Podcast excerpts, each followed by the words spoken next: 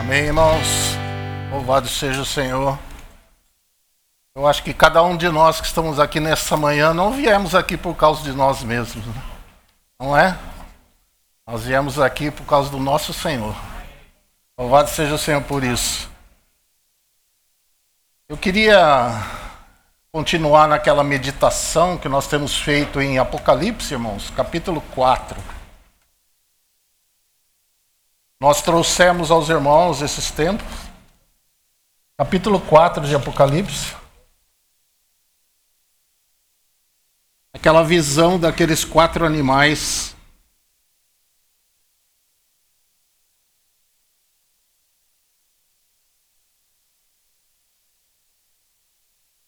A visão daqueles quatro animais. Vamos olhar aqui Apocalipse 4, capítulo 4, versos 6 e verso 7. E havia diante do trono um mar de vidro semelhante ao cristal. E no meio do trono e ao redor do trono, quatro animais cheios de olhos por diante e por detrás. E o primeiro animal era semelhante a um leão, o segundo animal semelhante a um bezerro e tinha o terceiro animal o rosto como de homem, e o quarto animal era semelhante a uma águia voando. Vamos orar, irmãos, mais uma vez. Amado Pai, glória ao teu santo nome, Senhor. Muito obrigado por toda a tua promessa feita no Velho Testamento. E muito obrigado pelo cumprimento de todas elas, Senhor, porque nenhuma das tuas palavras caiu por terra. Todas elas se cumpriram em Cristo. E temos a certeza que todas aquelas que ainda não se cumpriram, ela se cumprirá. Porque a palavra não voltará para ti vazia, Senhor, mas fará o que te apraz. E prosperará naquilo para que foi enviada. Louvado seja o Senhor por isso.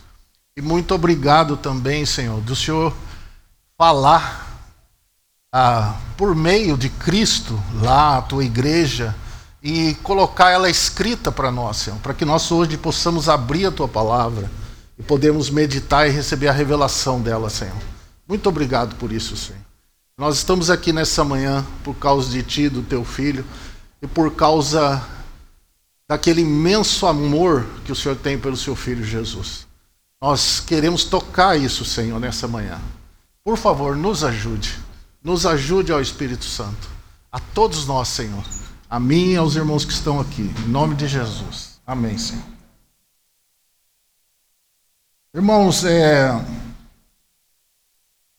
logo que essa figura, como nós já vimos, né, que Jesus como rei aqui, né, na figura de leão, Jesus como servo na figura de bezerro, Jesus como filho do homem, né, na figura de homem, e aqui Jesus como filho de Deus, na figura de águia, né? aquele que veio do alto. E nós, é, e nós viemos vendo também que aqueles evangelhos, cada um deles mostra essa face do Senhor. Né? O Mateus mostra Jesus como rei, Marcos mostra Jesus como servo. Né? Falamos para os irmãos da genealogia ali, mostra bem claro isso. Lucas mostra Jesus como filho do homem, filho de Adão. Né? É, Mateus ele começa como filho de Davi, né, mostrando ele como rei. Marcos não tem genealogia, porque o servo, na verdade, não tem genealogia. Mas é, no começo da igreja houve um grande combate contra isso, porque Jesus falou que ele era o filho de Deus, né? o pai dava testemunho disso, mas a igreja, nos primeiros séculos, sofreu muito embate contra isso. Então, é, João, né, como ele, ele foi o último que escreveu, ele veio restaurar esse assunto. Então, o Evangelho de João, ele nos fala acerca de Cristo como Filho de Deus. Não só o Evangelho de João, mas o Evangelho, a carta de 1 João também, certo? Então ali ele nos leva a ver a pessoa do Filho de Deus. E só lá para os irmãos lembrarem do texto de João 20, quando ele termina a, a, o Evangelho, ele escreve assim: que Jesus fez muitos outros sinais que não estão escritos né, nesse livro. Mas essas coisas foram escritas para que creiais que Jesus é o Cristo, o Filho do Deus vivo. E ele começa o, o Evangelho de João com a genealogia de Jesus como o Filho de Deus, o próprio Deus, o Deus encarnado. Né? Lembra, ele começa lá? No princípio era o Verbo, e o Verbo estava com Deus, o Verbo era Deus. Claro que ali não se fala do princípio do Filho, e nem do princípio de Deus. Ali fala do princípio da criação. Tanto é que no verso 3 ele fala sobre isso. Todas as coisas foram criadas por ele, certo? E sem ele, nada do que foi feito se fez. Então houve grande embate nesse princípio, então eh, João restaura esse assunto de Jesus como o Filho de Deus. Mas nós não temos tanta dificuldade, eu acho que a Assembleia aqui não tem tanta dificuldade de nós crermos nisso, que Jesus é o Filho de Deus. Né? Isso tem sido claramente exposto a nós, isso é, uma, é um ensino básico né, das coisas de Deus. Eu acho que ela não, não é a dificuldade. Mas a, eu tenho visto que a nossa dificuldade é de entender o amor de Deus. Irmãos, nós, eu lembro do Thomas sempre falando, que amor é esse? Que amor é esse, né? Nós não temos, a gente não fica constrangido de pensar o que somos nós, irmãos, para o Senhor nos amar. Pecadores, né? Não, não tem nada. O que, que o Senhor tem para nos amar? Nós cantamos isso também aqui. Que amor é esse? Que amor é esse? É? Mas nós precisamos, para entender isso, nós temos que voltar lá no princípio. Lá no princípio, certo? Então, uh, para a gente poder compreender uh, por que esse amor, por que, que esse amor do Pai, por que esse amor do Filho por nós, né? Por que isso? Seres até o salmista diz assim, né? Quem é o homem para que te lembre deles? Quem é o filho do homem para que o visites, né? Então, é, é, até o salmista se, se espanta, nós fomos feitos menor do que os anjos, né? Mas e por quê? Por que essa, é, essa, esse amor, né? Que nós temos tocado de uma maneira tão maravilhosa. Eu quero ir com os irmãos lá em Provérbios, capítulo 8. Nós temos que começar a, a entender. Porque houve naquele coração do pai, como nós sabemos, ele fazer uma criação para o filho, não é verdade? Criar. Tudo foi criado por ele para ele. Lembra do texto de Hebreus, capítulo 1? Que ele diz que ele é a expressa imagem do seu ser e os mundos foram criados para ele, por causa dele. Então, toda a criação, ela foi feita por causa do filho. Então, aqui está escrito isso. Veja aqui no, no verso. É, vamos começar do verso 26. Ele diz assim: ó, é, ele tem falando um pouco antes, antes aqui, depois, se você quiser ler em casa, é muito precioso esse capítulo 8. Ainda que ele não tinha feito a terra, nem os campos, verso 26, nem o princípio do pó do mundo, quando ele preparava os céus, aí eu estava, certo? Aqui está falando de Cristo, porque aqui é a sabedoria, mas é eu a sabedoria, a sabedoria personalizada. Então ele vai dizer aqui: quando ele preparava os céus, ali eu estava. Quando traçava o horizonte sobre a face dos abismos. Quando firmava as nuvens acima, quando fortificada as fontes do abismo, quando fixava o mar, o seu termo, para que as águas não transpassassem o seu mando, quando compunha os fundamentos da terra, então eu estava com ele, e eu era o seu arquiteto, certo? O Senhor Jesus estava com ele. Quem é com ele? Quem criou todas as coisas? O Pai. E era cada dia as suas delícias. Veja bem, irmão. Cada coisa que o Senhor Jesus criava, cada coisa que ele fazia, cada coisa que ele fazia, na, tudo provém dele, dele mesmo. As coisas maravilhosas que nós conhecemos na criação, tudo provém dele, do coração dele. E tudo que aparecia, tudo que era feito, o pai, para o pai, era a delícia do pai. Porque ele via o filho em cada uma daquelas coisas. Mas veja o Senhor aqui que ele vai falar. Em cada dia eu elas suas delícias, verso 30, alegrando-me perante ele em todo o tempo. O pai via ele em cada coisa e ele se alegrava com o pai regozijando-me no seu mundo habitável e enchendo-me de prazer com os filhos dos homens. Veja bem, irmãos, de toda a criação, de toda a criação que foi feita, seres grandiosos, né?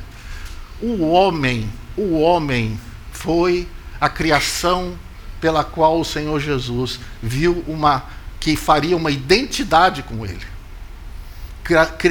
façamos o homem conforme a nossa imagem, conforme a nossa semelhança. Nós fomos escolhidos por Deus. O homem foi escolhido por Deus. Não pensa que você individualmente. Aqui está falando do homem, né? Que ele nos escolheu nele antes da fundação do mundo para sermos santos e irrepreensíveis e nos predestinou para filhos de adoção por Jesus Cristo. Para que que nós fomos escolhidos? O homem foi escolhido para ser santo, para ser irrepreensível diante dele, e ele predestinou não só para ser uma criatura, mas para ser filhos de adoção. Filhos maduros, filhos à semelhança do seu filho Jesus. Mas nós sabemos, irmãos, o que aconteceu. Não foi só aqui na terra que houve uma rebeldia da criação, no céu também houve. Aquele querubim se rebelou, aqueles anjos se rebelaram né? veio, introduziu o pecado, o homem caiu também. Agora nós vemos a, a situação. Por que, irmãos, que Deus nos amou de tal maneira? Sabe qual é esse tal maneira? Nós temos condição de aquilatar essa tal maneira. Você sabe a medida dessa tal maneira? Que deu seu Filho unigênito, para que todo aquele que nele crê não pereça, mas tenha a vida eterna. Sabe qual é a tal maneira? Vamos olhar aqui em João. Primeiro no capítulo 1, verso 18, nós vamos ver. Não, vamos, vamos para o capítulo 3. Capítulo 3, depois voltamos no verso 1 capítulo 3 de João.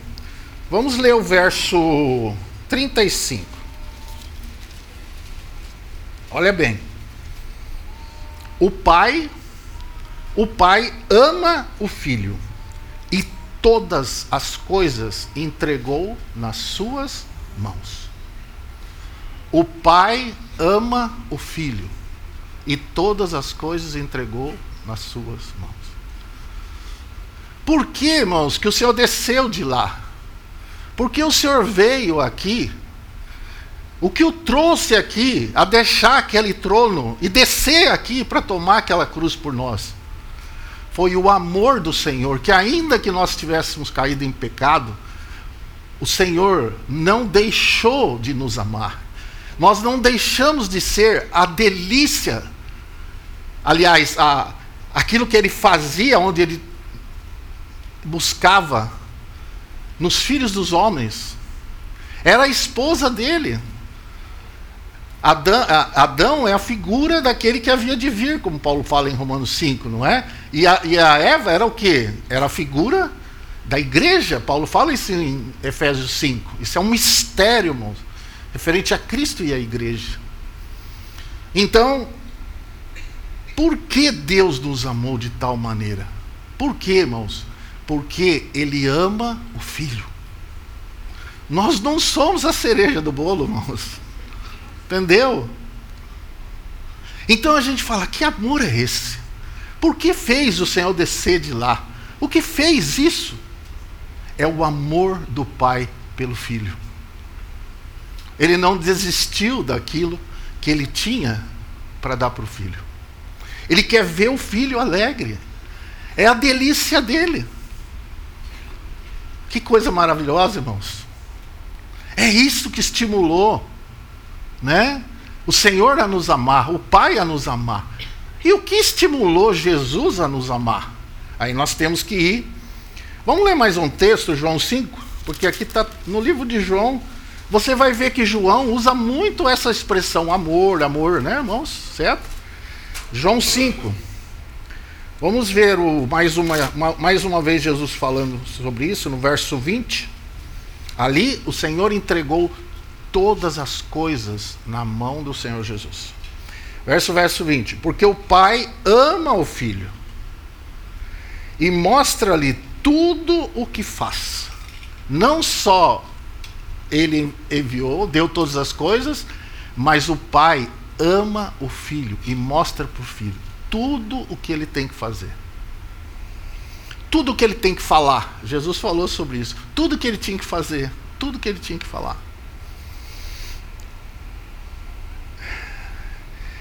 E ele diz: é, mostra tudo o que faz. E ele lhe mostrará maiores obras do que estas, para que vos maravilheis. É? Ele está falando isso no verso 19 que nós estamos falando, certo, irmãos? Quer ler? Mas Jesus respondeu e disse: Na verdade, na verdade, vos digo que o filho, por si mesmo, não pode fazer coisa alguma, senão ouvir fazer o pai. Porque tudo quanto ele faz, o filho faz igualmente. Então, tudo que o pai fazia, tudo que Jesus fazia, era a expressão do amor do pai por ele. Agora nós temos que ir lá para o capítulo 14, verso 30 de João.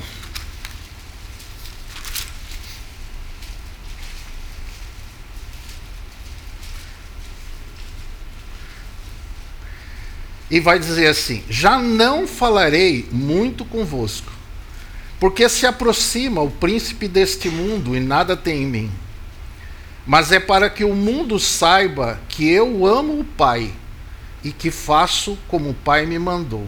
Levantai-vos e vamos daqui. Por que Jesus fez tudo aquilo, irmãos? É? Claro que Ele nos ama, mas acima de nós, Ele ama o Pai. Foi isso que fez o Senhor Jesus ir até o final, irmãos. Ele tinha um gozo proposto. O que fez ele suportar a cruz, como nos diz Hebreus 12? O que fez ele suportar? Um gozo proposto. E esse gozo era satisfazer o coração do Pai, porque ele ama o Pai. É esse amor, irmãos. Esse amor de um com o outro é que fez o Senhor Jesus vir. E o ápice, o ápice desse amor, o ápice desse amor foi aquela obra na cruz do Calvário. Ali foi o ápice desse amor. Vamos ver 1 João, capítulo 4. Os irmãos conhecem o texto. Está vendo como João, como o Evangelho, de, a carta de 1 João, ela nos fala muito sobre isso, sobre esse assunto. Nós precisamos entender porque tudo isso, irmãos, tudo isso, entende? Tudo isso não é porque você é a pessoa especial. Nós, nós sempre temos esse lado perverso de achar que nós somos o centro de todas as coisas. Não, irmãos. O que o Senhor fez por nós nada mais é do que o amor do Pai pelo Filho, o amor do Filho pelo Pai. E o Pai prova esse amor. Ele prova. E vem falar para nós sobre esse amor. Veja aqui em 1 João capítulo 4. Veja o verso 9, diz assim. É, desculpa, irmão, aqui não. 4, 9. Nisto se manifestou o amor de Deus. Nisto se manifestou o amor de Deus para conosco que Deus enviou o seu Filho unigênito ao mundo para que por ele vivamos. Nisto está o amor. Não em que nós tenhamos amado a Deus, está vendo, irmãos? Não é que nós tenhamos amado a Deus, mas em que Ele nos amou a nós. Como Ele nos amou a nós, irmãos? De que maneira Ele nos amou a nós? Amando o Filho. amando o filho.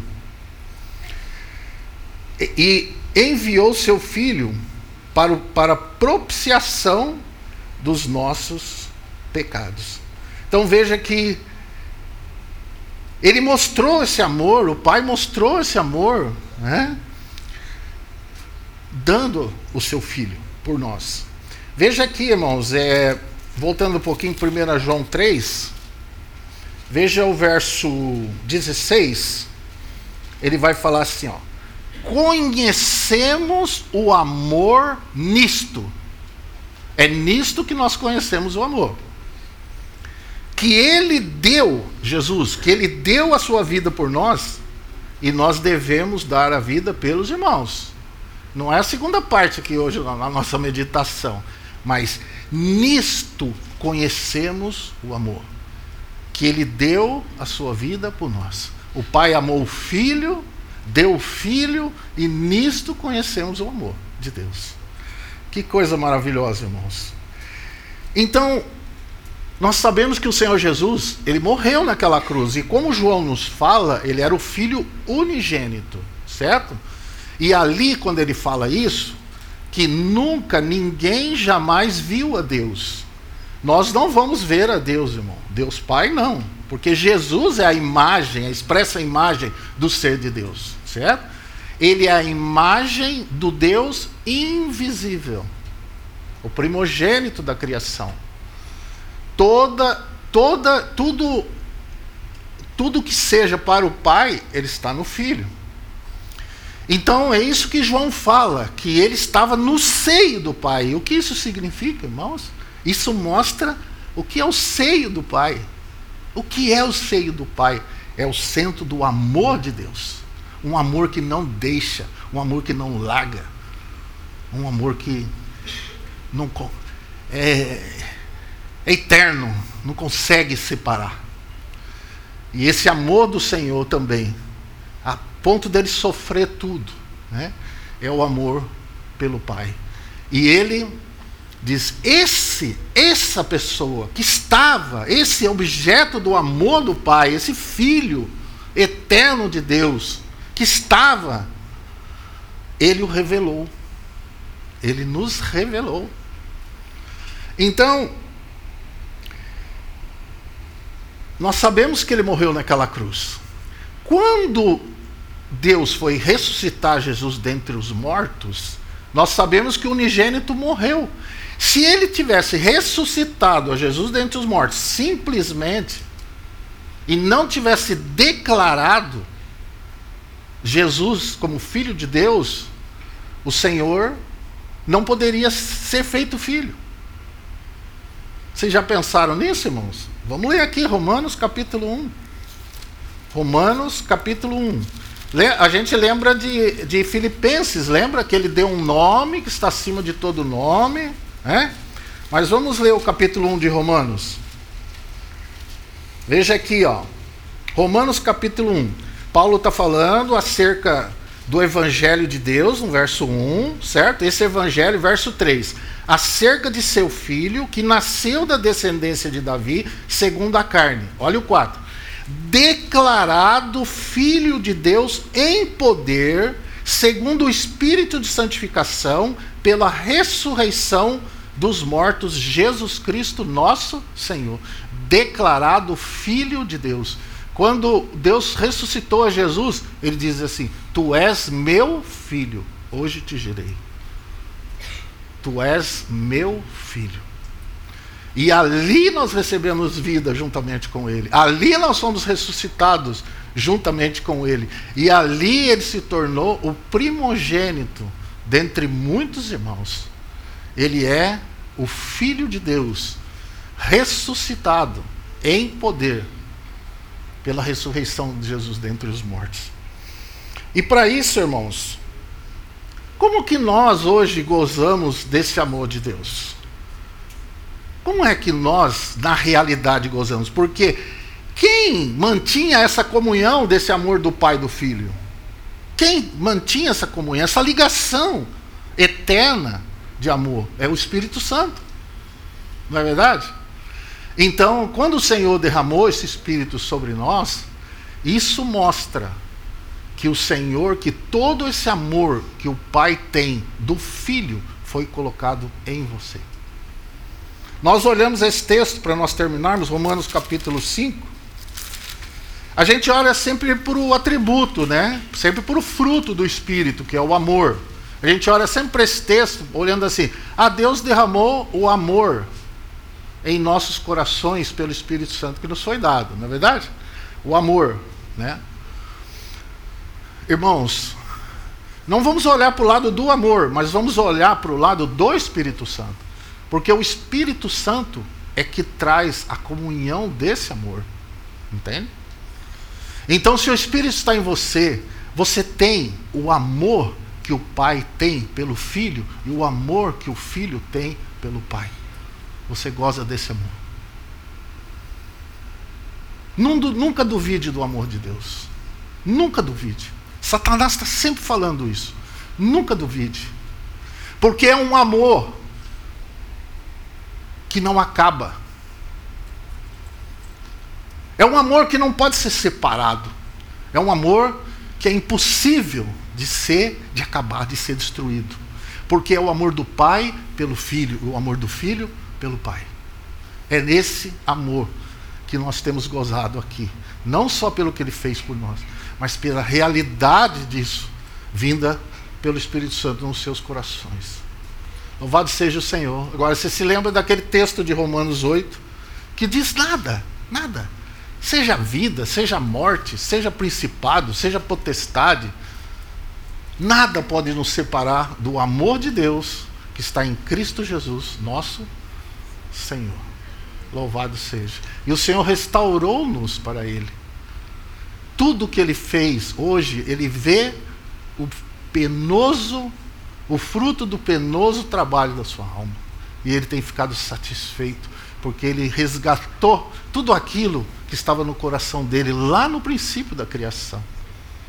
Então, tudo que ele sofreu hoje, aquele sofreu, né, né? Hoje, ele quer se alegrar conosco, ele quer se alegrar com você. Louve ao Senhor. Adore o Senhor. Que o Senhor nos dê clareza dessas coisas, irmãos.